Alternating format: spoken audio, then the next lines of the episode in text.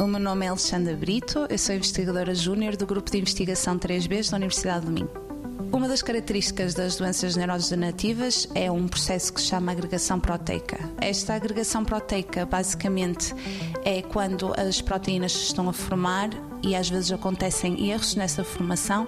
o que leva à formação de proteínas que uh, começam a interagir umas com as outras e formam estes agregados tóxicos que acabam por matar os neurónios. Uh, felizmente, o nosso corpo já tem ferramentas para tentar controlar este processo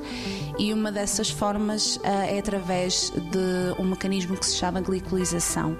que basicamente adiciona um açúcar ou um glicano quando esta proteína se está a formar, levando à formação de uma glicoproteína que já não é suscetível a este tipo de agregação. Uh, nós tentamos desenvolver um, um modelo minimalista uh, no sentido em que tentamos, uh, de forma sistemática e racional, entender diretamente qual é o efeito da adição deste açúcar na, na proteína e na agregação proteica. Este projeto está, na, está numa fase em que nós já conseguimos perceber o processo da agregação proteica, usando estes ah, então modelos minimalistas e também conseguimos entender qual é o efeito que a adição deste açúcar tem nestas agregações proteicas e de que forma leva a que eles não sejam capazes de, de agregar.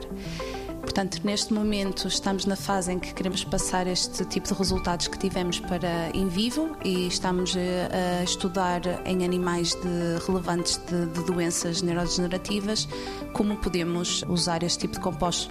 não só para controlar o processo, mas também como, como terapia para este tipo de, de doenças. 90 Segundos de Ciência é uma produção conjunta Antena 1, ITQB e FCSH da Universidade Nova de Lisboa.